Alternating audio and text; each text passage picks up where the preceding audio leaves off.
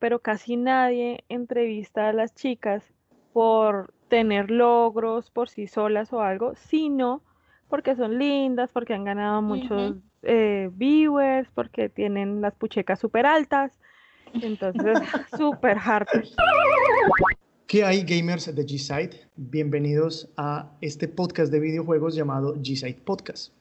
En esta ocasión experimentando y cambiando bastante nuestro abanico de temas. En ese sentido, hemos querido traer a los micrófonos de, G-Side y compartir con ustedes con dos gamers que nos van a estar acompañando en el programa de hoy.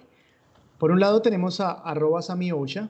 Ella eh, es una gamer que nos acompaña en muchas partidas, en muchas noches, en algunos juegos de video, algunos shooters y algunas cosas similares. Y con, la bienvenida agradecemos a Sami por estar aquí. Sami, ¿cómo vamos? Todo súper, ¿cómo vamos? Todo muy bien, muchas gracias. Y por otra parte tenemos entonces a arroba crazygirlmy. Eh, ella es eh, muy conocida en la escena fighting yo he tenido la oportunidad de conocerla en par de ocasiones en, medio de, de, eventos deportivos, de videojuegos, obviamente, y pues le damos la bienvenida. Eh, Maite, ¿cómo vamos? Hola Jorge, muy bien, gracias. Eh, muchas gracias por abrirnos este espacio. En medio de todo, experimentando, siendo totalmente nuevo en, esta, en estos formatos que queremos hablar de, de G-Side, un poco abrir el espectro y dejar de tener como la visión que tenemos los videojuegos de que solo hablamos de nosotros y nuestra experiencia y decidimos abrir el espectro para hablar de este tema de videojuegos con un enfoque desde las mujeres. Bienvenidos.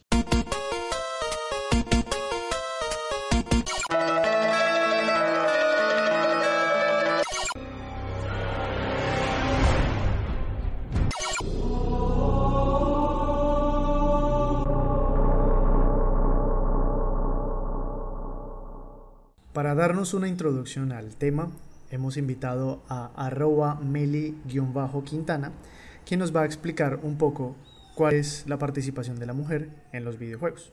Y mandándole un saludo a Vendia, que esta vez se dio su espacio. Los videojuegos se caracterizan por tener un imaginario, de esos que empezamos a reproducir diariamente de manera inconsciente y empezamos a creer que en todo lo relacionado con los videojuegos corresponde a una actividad ligada exclusivamente a los hombres. Pero ojo que el enfoque de género en esta industria debe hacerse un poco más presente y de manera mucho más profunda. Investigaciones recientes han encontrado cómo se ve a las mujeres en los diversos juegos. Existe una tendencia a presentar mensajes de carácter hegemónico en la representación de la mujer, mostrándonos siempre como víctimas de manera indefensa y por supuesto sin la ayuda de una contraparte que corresponde por supuesto al género masculino. Y es que todos recordamos cómo debíamos salvar a la princesa en los juegos de Mario Bros o incluso de Zelda, estos ejemplos son los más populares, sin embargo, históricamente la industria ha enfocado los estereotipos femeninos incluso en los videojuegos desde tres miradas o enfoques. El primero de ellos es un modelo masoquista, donde las mujeres nos representan de manera pasiva y sumisa, siendo víctimas o que incluso debemos ser rescatadas como la princesa que recrea el videojuego de Mario Bros. Existe un segundo modelo y es el sádico, en el cual las mujeres eh, se comportan al igual que los hombres, pero ojo, con atributos físicos exagerados como por ejemplo los de Lara Croft. Tenemos un tercer modelo y es el de la Barbie, que son mujeres decorativas centradas en la imagen y sobre todo en la apariencia.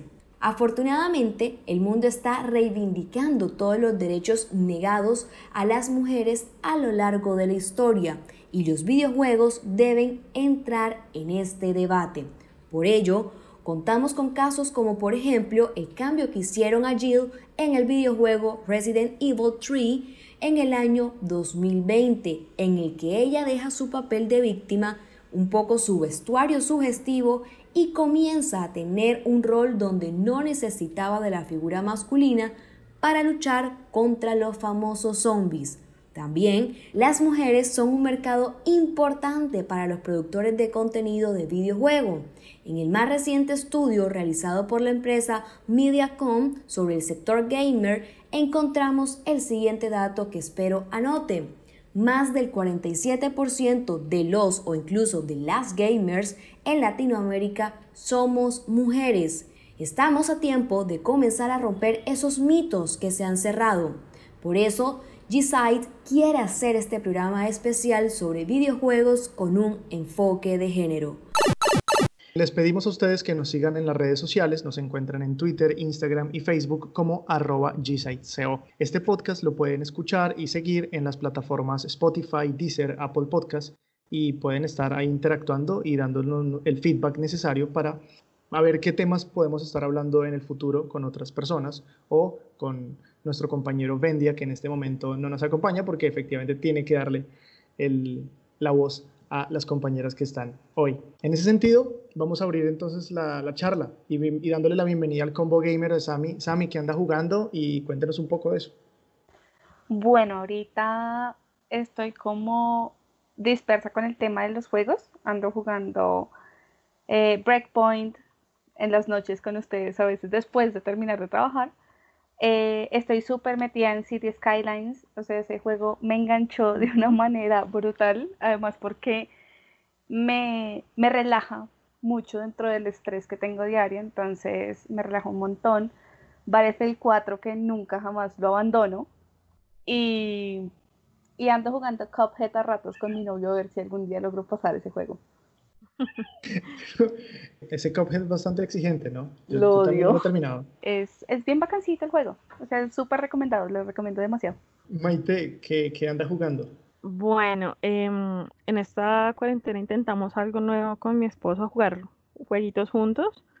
Y ya nos jugamos River City Girls, que es como de pasar.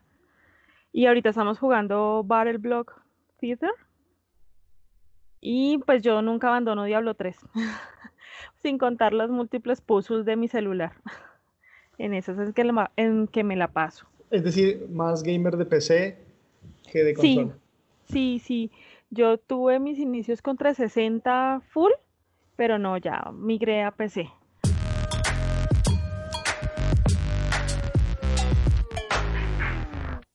Las mujeres, y, y en ese sentido hemos, hemos tenido como ese, ese mito de, de, que es un, un, entorno como mucho para hombres, ¿no? Pero, pero uno les escucha hablar a ustedes y es como normal, es decir, son juegos shooters, son juegos de, PC y hablan con una propiedad. Genial, realmente sí tenemos esa, esa, idea en los videojuegos, Sami, en ese sentido.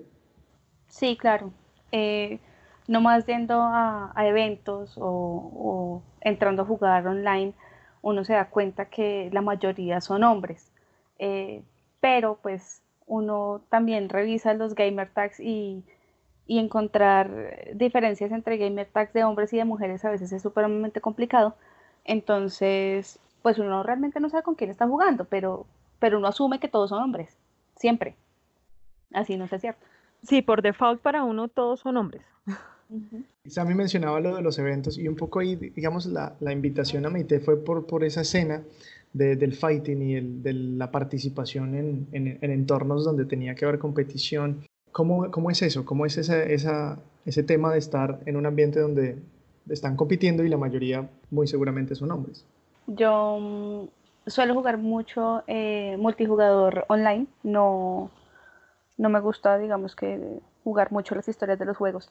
Y me he encontrado muchas veces con, con tipos que cuando se dan cuenta que yo soy mujer, eh, me mandan mensajes groseros, o sea, como que no pueden creer que una mujer les gane o, son como, no, usted debe ser un tipo con un nombre de vieja o con una voz de vieja y, o sea, no lo aceptan, eh, son terriblemente machistas, son una mamera, entonces yo por lo general prefiero jugar offline y no aparecer conectada con nadie para que nadie me moleste, no darle mi gamer tag a nadie porque se ofenden, se ofenden si uno les gana. O sea esta idea machista no les permite entender que una mujer también puede tener habilidad, ¿no? Maite, no sé, sé qué piensa en ese sentido. O sea, una mujer también puede tener la habilidad sin ningún problema como la puede tener un hombre. Sí, sí, totalmente. Y también pasa mucho en los fighting em, que les extraña que una mujer les juegue muy bien, ¿sí? O que les gane.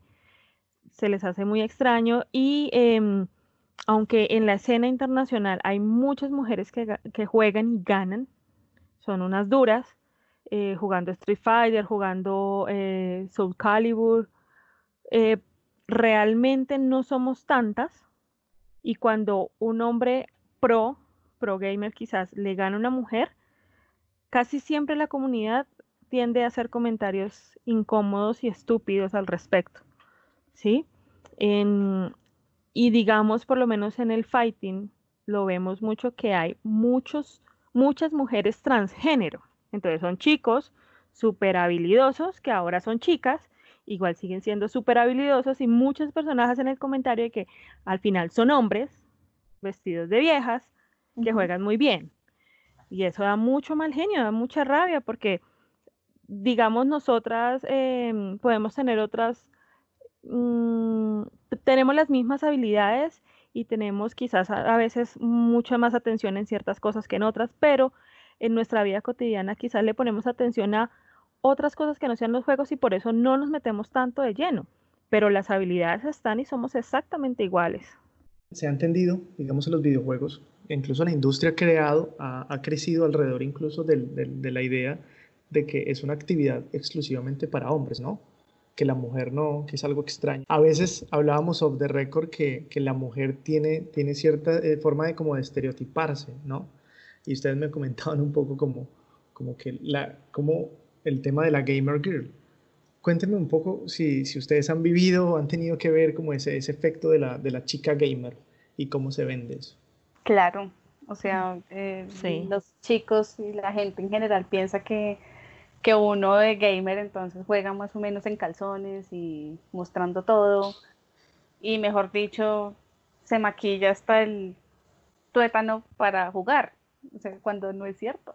O sea, por lo menos yo y mis amigas que son gamer también eh, somos cero estereotipadas, o sea, somos supremamente normales, eh, cero mostronas, cero nada, o sea, somos supremamente normales nada que ver con esos estereotipos de, de gamer youtuber que, les hacen creer lo que realmente no es. Sí, o sea, cada vez que uno juega en internet siempre, o sea, mi, nick es muy diciente, Crazy Girl, soy una chica, ¿sí?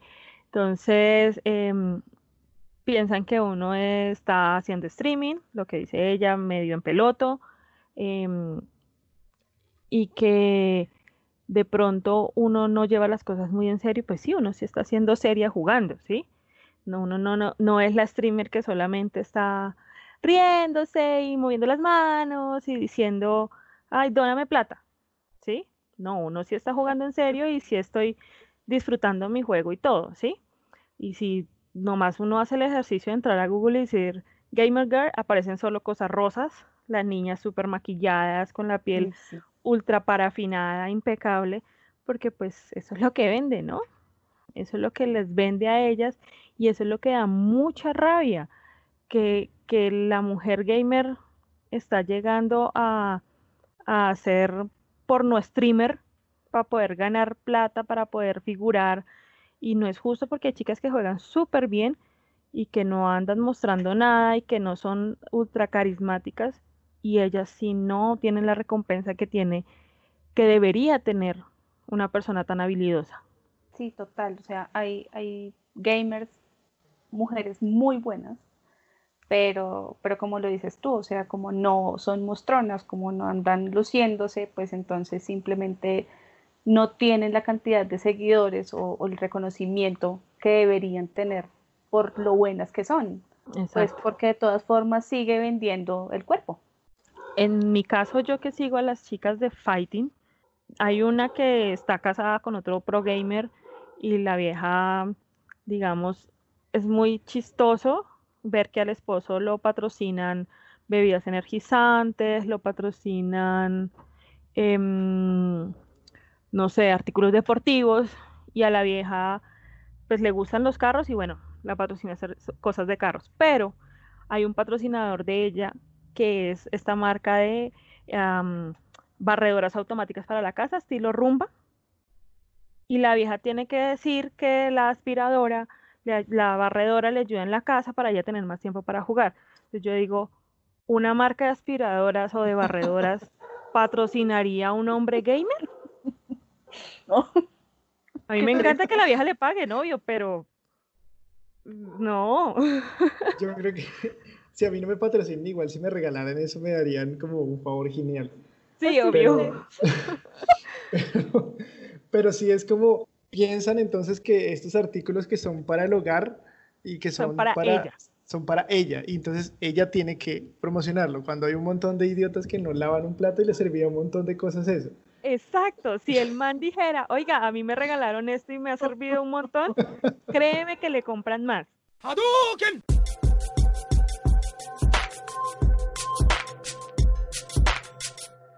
También es como, como que todas las industrias, la, industria en general ha, querido seguir manteniendo ese tema, ¿no? También es un problema de pronto que desborda los videojuegos. Y, en ese sentido quisiera como que, lleváramos un poco el tema a, a, a listo, focalizar en los juegos los juegos ayudaron un poco a, vender estas ideas. Por ejemplo, hablábamos de la, de la chica, su estética es alrededor casi que de su figura, ¿no? De sus, de sus, de sus pechos, de si está mostrando, si no está mostrando. ¿Los juegos ayudaron un poco a vender eso también? Yo creo que eh, sí y no, porque ha venido cambiando la estética. Eh, yo crecí obviamente jugando con, con Mario y con Zelda y, son estos juegos en donde está eh, la, protagonista, la chica, como víctima, entonces está su hombre para que vaya y la rescate. Y conforme fui creciendo, eh, fui encontrándome con otro tipo de juegos en donde ya la chica no era una víctima, sino, sino eh, una protagonista realmente del juego. Y también me encontraba con el estereotipo así de vieja, voluptuosa, gigante, piernas enormes, el culo grandísimo. Entonces, eh, pues sí ha ayudado, pero ahorita, ahorita por ejemplo, eh, Mortal Kombat lo ha hecho y es que le ha bajado un poquito el estereotipo de, todos los jugadores. Entonces ya, por ejemplo, eh, Kitana o Milena ya no son tan grandes, sino que son más bien, más bien normalitas, tienen pues las piernitas normales, el busto más chiquito, la cara un poquito más afeminada, y, ya como que le han ido como bajando a, ese tema del estereotipo también. Yo en cuanto a eso, em, tengo la misma opinión que ella, sí y no. Sí porque comercialmente en cualquier ámbito la mujer vende. Entonces tienen que arrastrarlo también a eso para que venda más, ¿sí? A los videojuegos. Pero yo en cuanto a los estereotipos de mujer churra, ultra, ultra musculosa, buenona, yo tengo un punto de vista bastante diferente con respecto a, no sé, las feministas, por ejemplo. Dicen, ay, es que ¿por qué tienen que vender solamente mujeres delgadas, eh, con buena musculatura y bien churras? Y yo digo, a ver, digamos, veamos esta a Chun-Li o a Kami, como jugadoras, eh, como personajes en Street Fighter. Póngame usted a una persona gorda a hacer lo que ellas hacen y va a ver que no puede. ¿Sí? Yo era una persona delgada, estaba gorda, ahora estoy en camino a ser delgada y créame que yo sé la diferencia del movimiento entre una persona delgada, una persona bastante popochita, porque yo estaba en, en obesidad tipo 1 a una persona que ya está intentando cuidarse y hacer las cosas bien. Entonces, si yo digo, ay, eh, digamos en, en, Metroid no pueden meter una vieja gorda, ¿por qué no la meten? Carajo, la vieja salta, dispara, rueda. Ponga usted ser eso una persona gorda. ¿Sí? Sea, yo intento quitarle el tema de, la sexualización y trasladar una parte lógica. A ver, a un hombre churro, chusquísimo, súper musculoso, le paso una, una espada y pelea re bien. Y si yo pongo un hombre gordo con la misma espada, pues creo que no le va a ir tan bien. Entonces, ¿sí me explico? Yo intento evitar el sexismo y trasladarlo a la lógica como para no emberracarme. Ok, un poquito como cuando en, en, no sé, en los juegos como Metal Slug, que, que, después de que tú comías mucho, el, el, muñequito se volvía gordo y era muy lento y pesado. y es lógico. Heavy Machine Gun. Sí, total. No, a mí, a mí el tema de, de, por ejemplo, que las muestren así gigantes tampoco me estresa igual. Nunca juego con viejas. O a veces sí, pero son más bien muchachitos. son, mujeres muy muchachitos, entonces no, no me preocupa, o sea. Pero sí me ha gustado, por ejemplo, en Zelda, por ejemplo, Zelda es mi juego favorito de todos los tiempos, cualquier Zelda, el que sea. Y me gusta mucho que hayan volteado a Zelda, no solamente como ya eh, Link tiene que salvarla, sino Zelda ayuda a Link. O sea, me parece chévere ese, ese cambio de rol, me parece muy bacano. Pero pues que sean grandes o no, ¿Sabes qué sí me molesta bastante de la fisionomía como pintan a las mujeres o en qué juego? Me molestan en los juegos que son tipo Dead or Alive, que son unas cosas extrambóticas en unos bikinis súper chiquitos, que, o sea, están desafiando leyes de la física esos pechos. Que en cualquier momento se le va a salir, señorita, por favor. Exacto, cuando ya son extremadamente desfigurados yo digo, oiga, ya esto no, ni la persona que le guste esto es normal, ni el que lo dibujó, ¿ok? Sí, ya raya con otra cosa. Exacto. Dentro, en, en, esa línea, por ejemplo, las personas que crean estos videojuegos, eh, ustedes sí han, tenido conocimiento o acercamiento a estas tendencias, por ejemplo, de más personal femenino, más personas femeninas construyendo videojuegos o liderando empresas de videojuegos, como, no sé, la que está al frente del estudio que está desarrollando Halo. Cuando ustedes ven esas figuras, ¿qué piensan en relación al tema de las mujeres? Lo que pasa es que hay muchas creadoras y creadoras de, de juegos grandes. O sea, por ejemplo, eh, la creadora de los tres primeros eh, Uncharted es, una mujer y muy poca gente lo sabe. Pero yo creo que ellas no van por el mundo diciendo, oigan, yo creé este juego, quieranme, alábenme. No, o sea, ellas lo hacen porque les gusta. Y uno lo sabe porque a uno le gustan los juegos. Pero, pero ellas yo creo que no están buscando ese tipo de reconocimiento que, que sí están buscando otras personas. O sea, a mí me parece que, ellas lo hacen bien sin necesidad de salir a, lucirse eh, por el mundo diciendo que ellas hicieron una cantidad de cosas. O sea, sí, creo que el mérito es, es propio, ¿no? Ellas eh, son unas duras, yo pienso que toda, toda persona más bien, fuera de ser hombre o mujer, es un duro el que llegue primero a lograr sus sueños y segundo a que su sueño le dé plata. Y ya que una mujer logre hacer unos juegos tan reconocidos, que tenga, em, no sé, que anime súper lindo o que tenga los, la, dirección de un juego completo, me parece súper, ¿sí? Y lo que dice nuestra compañera es totalmente cierto. Ellas no se la pasan por el mundo o en los foros o todo diciendo, hey, yo lo hice, yo lo hice, yo lo hice. Es más, uno a veces encuentra entrevistas de ciertos equipos de trabajo y dicen, hicimos un juego lindo, hicimos un juego vendedor, porque creo que el, problema está en los ojos que lo ven afuera, más no en ellas. Sí, total. O sea, eh, así como hay directoras, como hay escritoras, como hay productores ejecutivos, hay también pintoras, hay una cantidad de, mujeres que están realmente dentro de la industria y, y, la gente no lo sabe y es porque lo que tú dices, o sea, ellas eh, quieren ese mérito para sí mismas. Chévere que, la gente se entere y pues si no se entera, pues, ¿qué más da? Igual ahí va a haber una cantidad de nombres que la gente ni sabrá si son hombres o mujeres, entonces son como chévere llevarle a toda la gente esa, esa alegría tan chévere que es crear un juego bueno, pero pues independiente de que sea hombre o sea mujer, pues bacán el juego.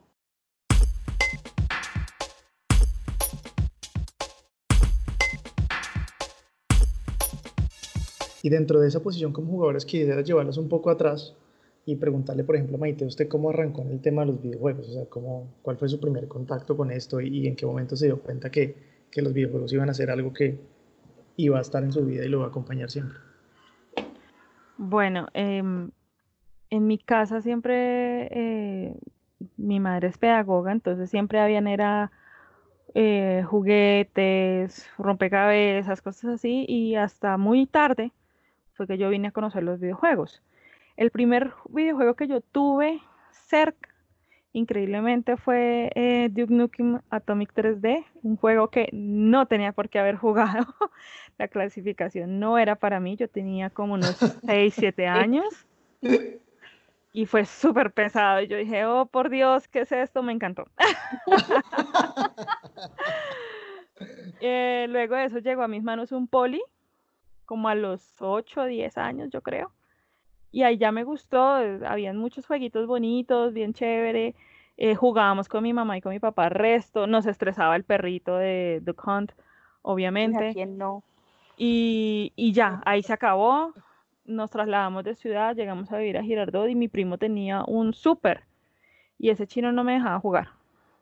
Entonces yo siempre andaba brava, pero él le encantaba ir a jugar 64 eh, en un chuzo de maquinitas, ¿sí? En, porque yo no sé por qué, pero en Girardot yo no vi tantas arcades, vi muy poquitas. Y uno siempre veía a los chinitos pegados ahí jugando y pues va a sonar muy feo viniendo de mi parte, yo soy girardoteña, pero los niños en Girardot andan en bermudas y en chanclas. Entonces se ve horrible, no se ven bien vestidos, no nada. Entonces uno de niña más incómodo le parecía ir a meterse en medio de esos chinos sudados ahí. No, no, no. Entonces yo no lo hacía.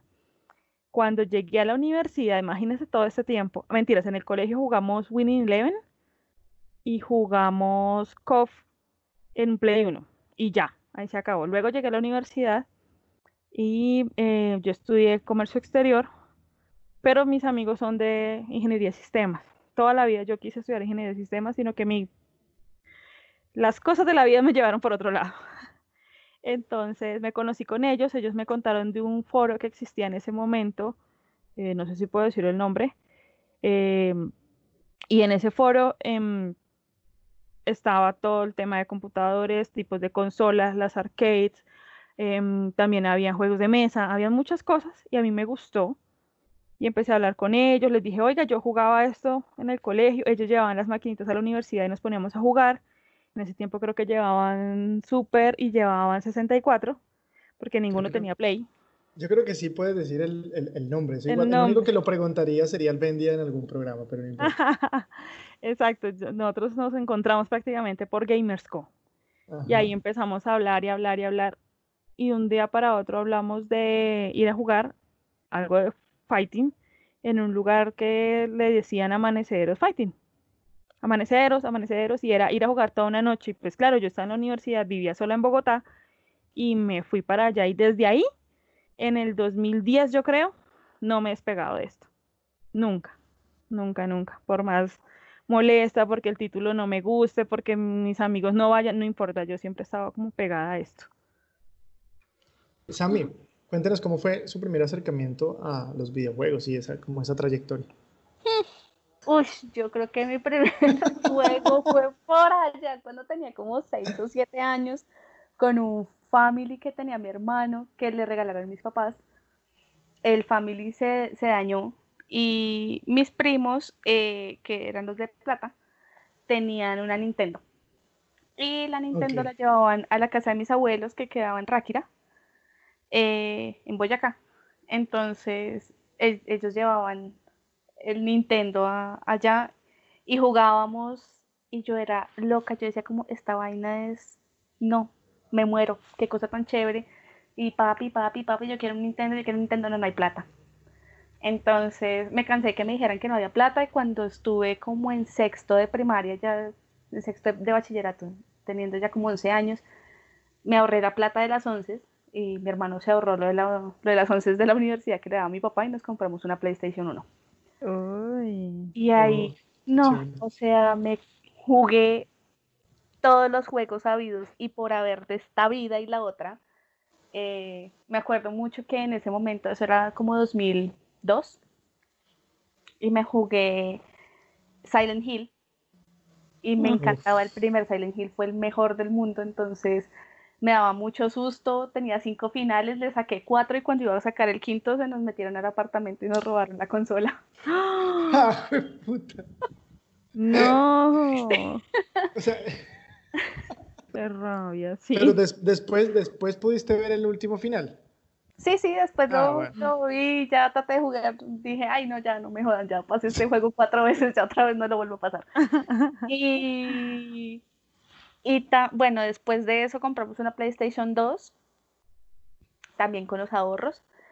Eh, ya cuando entré a trabajar me compré una Xbox 360, ya pasé de Play a, Xbox. Eh, también tuve una PlayStation 3 por ahí. Una vez en una rifa, si no me lo crean, me gané una, una Wii y un PSP. Wow. Eh, los dos en la misma rifa. la vida te compensó el robo de la Play. No, total. La más feliz con esas dos consolas. Luego me compré la Xbox One. Eh, y ahora tengo por ahí una, una Nintendo que me regaló mi novio de Navidad del año pasado. Entonces he estado como todo el tiempo una Switch. Ay, qué genial. Super. Sí. Entonces he estado como todo el tiempo ahí eh, metida, siempre he estado eh, los videojuegos en mi vida cuando no tuve consola en ese tiempo en el que la en el, en el que era tan chiquita pues mi hermano se bajaba los emuladores para el computador y me la, pagaba, me la pasaba metida en, en todos los emuladores de todas las consolas que nunca conocí.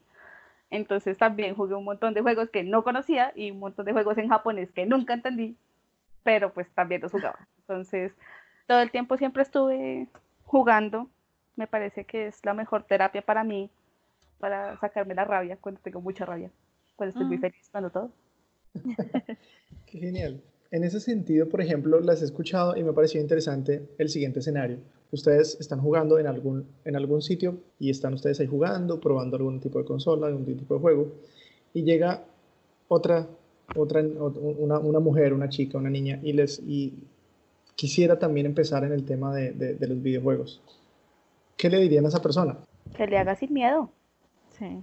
Lo que pasa es que esto es como muy estereotipado, ¿no? Entonces es como, hace un, un, rato hablaba con mi novio y él me decía eso, entonces como que uno no conoce muchas chicas gamer. Y yo le decía que, que muchas veces nosotras nos dejamos llevar como por el susto, como yo mejor no juego porque me da pena, porque no soy tan buena, porque ellos llevan más tiempo que yo. Eso hágale, que en algún momento tendrá que aprender y si no aprende, pues búsquese otro juego que sí le guste y ya. Y si no, solo diviértase. Sí, exacto. O sea, nadie le va a decir que sea competitivo a nivel mundial y si lo logra, pues qué chimba, pero y si no, pues, pues también qué chimba. O sea, esto es de divertirse y de pasarla bien.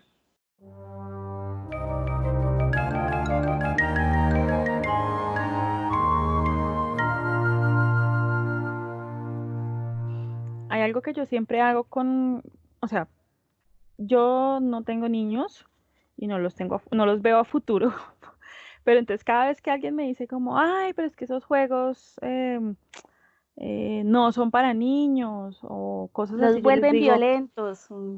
Exacto, entonces yo les digo, mira, al igual que las películas y los libros y muchas artes, tienen unas, unas, em, unos parámetros de uso, ¿cómo es que se llama esto? Unas categorías. Unas clasificaciones. Una clasificación, entonces busque eh, juegos apropiados para su edad. Entonces yo le diría a la niña si me la encuentro, si es una niña, busque juegos apropiados para su edad y empiece y hágale. Y si quiere juegue jueguitos viejos, emuladores, lo que dice ella, ¿sí? Pero en general no los frustren ni los, ni los eh, cohiban de disfrutar algo tan bonito porque eh, los videojuegos son un arte, son artes supremamente eh, densas, de mucho trabajo, de mucha dedicación, de muchos espectros como musicalización, eh, la historia súper bien hecha, eh, los dibujos y las animaciones. Entonces, ¿por qué uno va a cohibir a una persona, en especial en este caso del ejemplo, una niña, de disfrutar cosas tan bonitas que lo llevan a uno a otros lugares? Y lo hacen conocer mucha gente, porque esto en especial es una interacción social súper bonita y súper sana, bien llevada y bien acompañada, ¿no? Y además que, que no es un secreto y muchos estudios de verdad lo han revelado, que los gamers tenemos eh, mejor concentración, mejor resolución de problemas, actuamos más rápido ante las circunstancias problemáticas. Entonces, eh, eso es un, montón de desarrollos chéveres que, también nos trae jugar y hay que darle la oportunidad. O sea, yo peleaba mucho con la mamá de mi sobrino porque a mi sobrino sí lo, le hicimos una inmersión bien temprana a los videojuegos. y, y, yo peleaba mucho con ella porque me decía como, ay, lo va a volver vago. Entonces yo decía como, pero no somos vagos, o sea, ni, ni mi hermano ni yo somos vagos, sino que somos personas comunes y corrientes. Obviamente también todo extremo es malo. Yo también conozco gente que no sale de la casa por estar jugando, que no tienen vida social por estar jugando, o sea, tampoco. Pero, pero la resolución de problemas y, un montón de cosas, pues es gracias a los videojuegos. O sea, todo esto tiene su lado positivo también. Exacto. Yo actualmente em, ya he dejado un poco la parte competitiva, pero me he dedicado más a ayudar en la en, hacer torneos y hay una fundación a la que nosotros ayudamos mucho que es Mastermind y ellos se especializan en cambiarle la perspectiva tanto a profesores en colegios como a los niños y a los padres en colegios, universidades y todo eso. Y es un tema supremamente fuerte en niños en general. Pues obviamente en niñas es peor porque los juegos pareciera que estuvieran, o sea, los juegos de moda entre los niños parecían que estuvieran hechos para niños y no para niñas, ¿sí? Pero eh, la fundación ayuda mucho y yo he estado trabajando mucho con ellos y como que siempre intentamos cambiar ese enfoque de los papás y decirles, mire, y mi ejemplo base es, si usted ve a un niño jugando fútbol todo el día en la calle, todo el día y evita ir a la escuela y si está en la escuela y se puede saltar una clase por estar jugando fútbol, lo hace y todo, ¿para usted ese niño es un vago? Me dicen sí, le digo yo listo, y si yo lo meto a una escuela de fútbol y ese niño se vuelve un duro y se vuelve un jugador profesional, ese niño era un vago.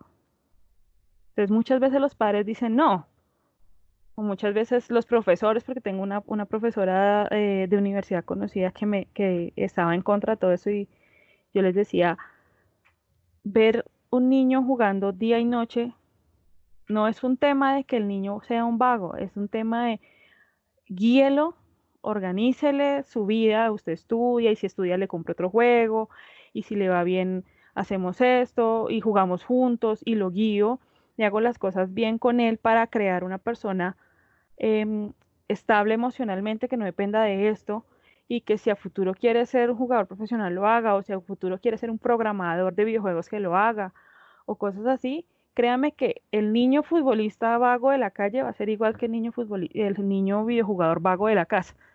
Entonces como que empiezan a entender que la vagancia está en el ojo de ellos en cualquier persona, no solamente en, que juegue o no juegue videojuegos.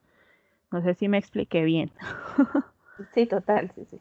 Sí, en ese sentido creo que el enfoque también que le da eh, la mujer a, la, toda la perspectiva de los videojuegos es un, es un enfoque que literalmente el hombre no, no, no, va a poder desarrollar. Incluso ese acompañamiento que, que mencionaba Maite me parece interesante. ¿Cómo es eso de armar un torneo donde solamente participen mujeres?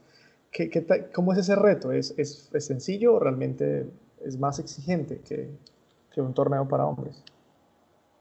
En mi caso, o sea, yo toda la vida he ayudado con torneos mixtos. Y cuando tú vas y le dices a una chica, oye, ¿quieres jugar? Vamos a jugar. Y le dicen como, ay, sí, qué chévere. Y uno le dice, tengo dos inscritos. ¿Quiénes son? Hombre, hombre, hombre. Ah, eh, no, eh, me tengo que ir o voy a hacer esto, voy a hacer lo otro, o, no, sabes que mejor no porque va a perder rápido. En cambio uno le dice, oye, tengo 12 chicas que quieren jugar. Ay, sí, de una. Así no sepa jugar el juego, no sepa qué juego es, no, no haya tocado el control jamás de esa consola, se meten. ¿Por qué? Porque como que entre chicas nos sentimos más, más cómodas toda la gente dice que es que entre mujeres nos damos re duro, nos hablamos mal, nos miramos mal. ¿Qué va? Eso es falso, al menos en este ámbito. Digamos, mi mejor amiga, yo la conocí en el primer torneo que hicimos aquí en Bogotá, que estuvimos en el IFEST. Éramos las dos únicas chicas del torneo y nos dio, o sea, tuvimos como la valentía de meternos y preciso nos pusieron a jugar a las dos. Y ese día, gracias a Dios, yo le gané. Y ella me odiaba. sí, ella me odiaba, pero con el tiempo nos seguimos encontrando en torneos y hablándonos y hablándonos y yo amo a esa mujer y esa mujer me ama a mí porque toda la vida hemos tenido el mismo, el mismo rumbo, ¿sí? Pero entonces es la diferencia. En un grupo de 32 hombres, solo dos chicas, o de 160 y pico, no me acuerdo cuántos habían esa vez, 128, éramos dos chicas. Y cuando tú vas a ver los torneos de Campus Party de mujeres, éramos 32, 64 mujeres jugando Street Fighter. Que, o sea, en serio, esas chicas no jugaban eso, lo sé yo. Ah, Ellas no jugaban Street Fighter. E, era, como la convocatoria tuya y el ambiente de campus que se aprovechaba, ¿no? Sí, había alguien que lo hacía y pues me decían como, oye, diles porque tú también, pues tú eres chica, invítalas. Entonces, bueno, yo las ayudaba, teníamos dos, tres consolas, pero lo que sí había era que pues yo en ese momento ya jugaba con mi stick, con mi palanquita portátil, y pues yo llegaba a jugar y ellas con control ay, no, que es que eso le da ventaja, que no sé qué. Y puedes creerlo, ni siquiera ellas lo decían. Lo decían los novios de ellas o los acompañantes de ellas, hombres, que pusieran problema porque yo jugaba en palanca. Sí, falta el idiota y sí, sí ok. Pero en general, cuando es un torneo femenino, las mujeres responden mejor a, a la convocatoria, que sí no me gusta. No me gusta precisamente esa diferenciación entre hombres y mujeres, por lo que yo te decía al principio, somos exactamente iguales. ¿Sí? Podemos lograr lo mismo. Pero pues si eso va a permitir que la comunidad crezca más y que más chicas lleguen, pues bueno, bienvenidos los, los torneos de chicas. Sami, ¿cómo es, ¿cómo es ese tema, digamos, de estar en un shooter y ser, digamos que en un grupo de, de, solo hombres, la mujer? O sea, ¿tiene algún tipo de afectación? No, yo creo que dentro de eso afecta algo, nada. Yo creo que los lidera usted antes? Pues yo empecé con mi grupo de amigos a jugar hace como unos cuatro años. Y curiosamente los conocí a todos por, por Twitter porque pues yo antes no jugaba con en party ni nada, o sea, jugaba sola. Entonces me adoptaron, un grupo de amigos me adoptó y, y, cuando jugaba las primeras veces con ellos, eran como, eh, si entraba algún, alguien nuevo, entonces era como, oiga, pilas, pilas que hay, que hay una niña en el grupo y yo, ¿cuál? ¿Cuál niña? ¿Quién es la niña? Pero ese, ese, ese, pila, ese pilas era como, ¿por qué? Como porque no dijera algo. Oiga, no sean groseros. O yo, no, hijitos, o sea, yo soy la más camionera de este mundo. tranquilos, hablen con confianza. Ya después cuando se dieron cuenta que cómo era yo, entonces ya dijeron como, ah, no, ya, hable tranquilo que estás otro, este, este, es otro más. Pero, pero sí, es, es, era chistoso cuando, cuando yo llegaba y decían como, no, pilas, pilas, que son, ella es una niña, entonces yo era como, ok, por ser mujer entonces o juego menos o, o soy más delicadita o como es la vaina. Entonces, eh, ya después viendo los skills, entonces ya era como, ah, no, no, ya, no, ya, ya no me sobrevaloraban, ni me subvaloraban tampoco. O sea, ni soy la super genio en los juegos, pero tampoco soy manca, entonces me he ganado mi puesto. Buenísimo, buenísimo. Qué genial. Qué genial.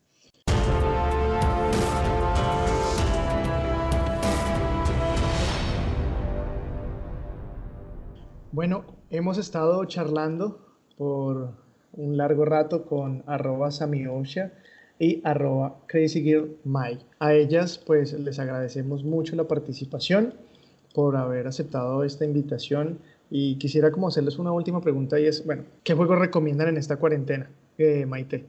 Yo descubrí el River City Girls, me encantó, no es tan largo, es muy bonito gráficamente y es, es un beat'em up, de ir pasando el mapita, ir golpeando muchos enemigos, ir ganando cositas, haciendo misiones, súper chévere. Em, ¿Qué otro recomendaría? Precisamente el que me recomendaron mis amigos, el Battle Block Theater, para hacerlo ahorita. Y si se pueden, no sé, dar el lujo de volver a clásicos, el Quake Live. Em, no sé. Y obviamente prueben Street Fighter 5, prueben eh, Dragon Ball Fighters. Son súper bonitos, son súper chéveres, muy entretenidos. Hay una muy buena comunidad. nosotros nos reunimos y hacemos eventos como el Barrel en Bogotá, hacemos ligas en Bogotá de, diferentes juegos. Eh, las ligas duran un año y siempre pues están habiendo, em, eh, abriendo espacios para nuevos jugadores. Esas serían como mis recomendaciones. Ok, Sami, ¿qué recomendamos para cuarentena? Parchís. No, me No. no, es cierto. no eh, no, yo ahorita les recomiendo, o sea, si se quieren distraer un montón, de verdad, jueguen City Skylines, es lo máximo. Es buenísimo. Pues mi recomendado de toda la vida siempre va a ser Battlefield. Jueguen Battlefield, carajo, es buenísimo.